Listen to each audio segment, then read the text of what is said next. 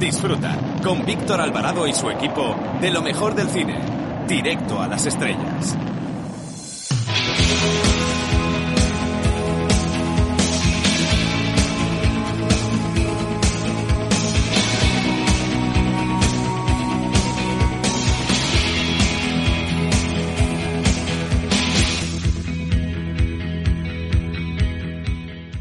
Hola, buenas tardes. Soy Manuel Arias desde el Festival de Málaga. Quiero mandar un fuerte saludo y desear mucha suerte a Directo a las Estrellas.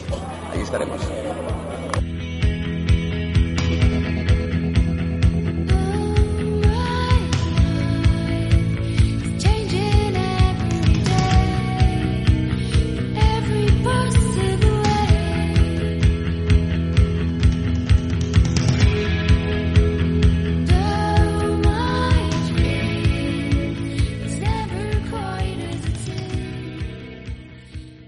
Esta semana abrimos el programa con un ensayo con el que podrás estar de acuerdo al 50, al 70 o al 90%, pero del que nadie debe dudar de su coherencia.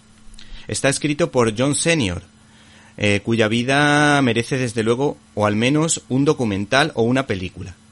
El libro en cuestión se titula La restauración de la cultura cristiana de John Senior, como decíamos, editado por Homo Legends. Este libro nació como consecuencia de un experimento barra programa de humanidades impartido en la Universidad de Kansas en los 70 por tres profesores católicos entre los que se encontraba el autor de este libro. Los contenidos de este programa educativo no eran católicos, sino que consistía en enseñar los clásicos e inculcar a los estudiantes el amor por el conocimiento y por el legado de la civilización occidental.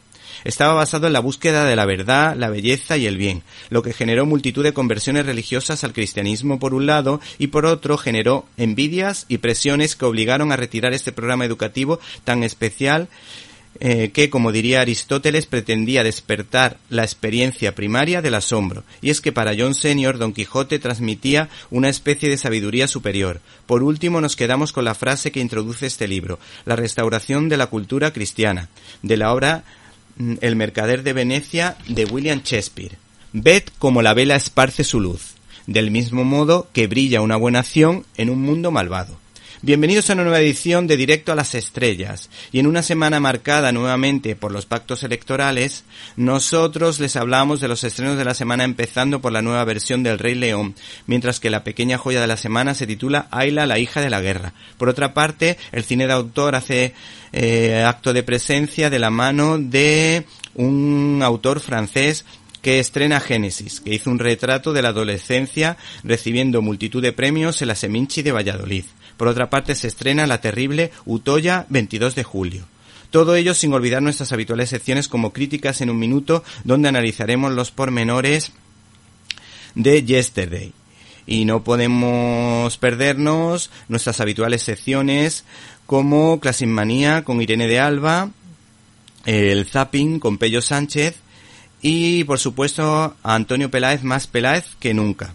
Hemos recibido un correo electrónico de Antonio García que nos recomienda la película Spider-Man que le pareció muy divertida. Para comentarios, dudas o sugerencias puedes escribirnos a info arroba. Repito, info arroba. Y si no os pudiste escuchar en directo y quieres hacerlo en diferido, puedes hacerlo a través de nuestra página web www cinelibertad.com, donde puedes encontrar todos los contenidos relacionados con este programa y otras cosillas que quizá te puedan interesar. Así que no te olvides de www.cinelibertad.com. Comenzamos.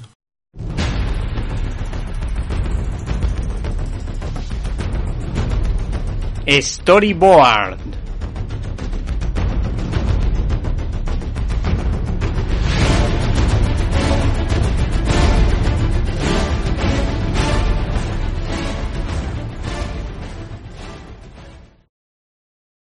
El cómic que hoy les presentamos, el espectacular Spider-Man, el niño que llevas dentro, editado por Panini, fue dibujado por Sal Buscema y el guion correspondió a un grandísimo J.M. de Mateis, autor de un cómic con mensaje religioso más que interesante como el que encontramos en Spider-Man, la última cacería de Craven.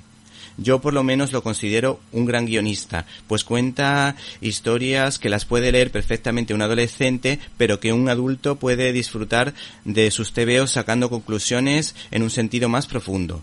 El caso es que esta historieta, la historieta en cuestión, estaba pensada en un principio para un personaje de la competencia como Batman, pues el guionista quería explorar las raíces psicológicas del hombre murciélago por el asesinato de sus padres y establecer un paralelismo con su villano, eh, Dos Caras, con un trauma similar, pero DC no lo autorizó porque ya había un precedente titulado Batman Night Cries.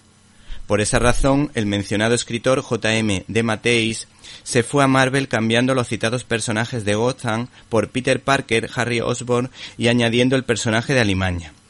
La idea era explorar un terreno poco trillado de la vida del trepamuros como era la desaparición de sus padres, porque el guionista pensaba que los hijos admiran a sus padres cuando son niños y todo lo que un padre hace mal o bien influye claramente en la vida de sus hijos. En el lado de los villanos se pensó en que Harry había sufrido gran presión psicológica por parte de su padre, mientras que Alimaña, el personaje de Edward Whelan, fue una oportunidad para denunciar el tema de los malos tratos y a la vez bucear en la psicología del personaje mediante una psicóloga que con su terapia mitiga o suaviza el sufrimiento de Peter Parker por un lado y de Alemania por el otro, en la que observamos el trabajo de documentación por parte del escritor. De hecho, la doctora Kafka, eh, de alguna manera, hace referencia a una psicóloga que le trató a él. ¿Te está gustando este episodio? Hazte fan desde el botón Apoyar del podcast de Nivos. Elige tu aportación y podrás escuchar este y el resto de sus episodios extra. Además, ayudarás a su productor a seguir creando contenido con la misma pasión y dedicación.